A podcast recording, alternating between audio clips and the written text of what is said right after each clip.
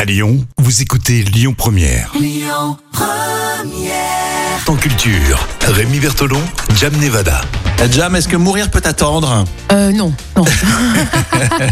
Alors, sortie d'un James Bond euh, cette semaine, du coup, nous on en parle à notre manière dans l'instant culture euh, sur euh, Lyon Première. On parle des James Bond Girls et ça me plaît cette idée là, tiens. bah oui, tu m'étonnes.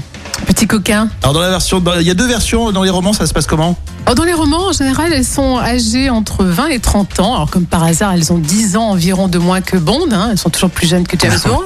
C'est un bon critère. Alors, bien sûr, elles sont magnifiques, hein, de beaux visages, des peaux bronzées ou, ou des peaux pâles. hein. On a, Ah on a ouais, eu c'est les stratège, hein, deux. d'accord. Ouais. Et une façon quand même assez masculine de se comporter. Elles sont féminines, mais elles ont du caractère. Ouais, c'est ça. Donc, c'était dans le roman et puis finalement dans, dans les films aussi. Oui, et bien sûr leur érotisme, hein, puisqu'elles sont, elles sont dévêtues, hein, on le sait. Ouais. c'est la base. Hein. Bah, la base de la base, voilà, bikini et nuisette. Voilà. Ouais, sinon, il n'y a plus d'histoire. hein.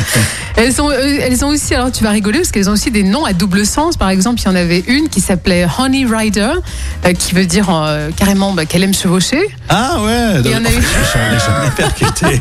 Avec- euh, Et il y en a une autre qui s'appelait Pussy Galore et qu'on peut traduire par Minou à gogo Ah, en argot. C'est en argot Mais ouais, anglo-saxon. T'imagines si, si on avait vraiment tout traduit et qu'on appelait vraiment euh, Ah non James mais Bond le- Girl là, comme là, on ça. aurait eu des problèmes nous ici en Minou à France. gogo, chevauché. Et du coup, ces, ces noms, ils perdurent dans les films d'ailleurs. hein, Parce que c'est dans les romans, mais dans les films, on retrouve.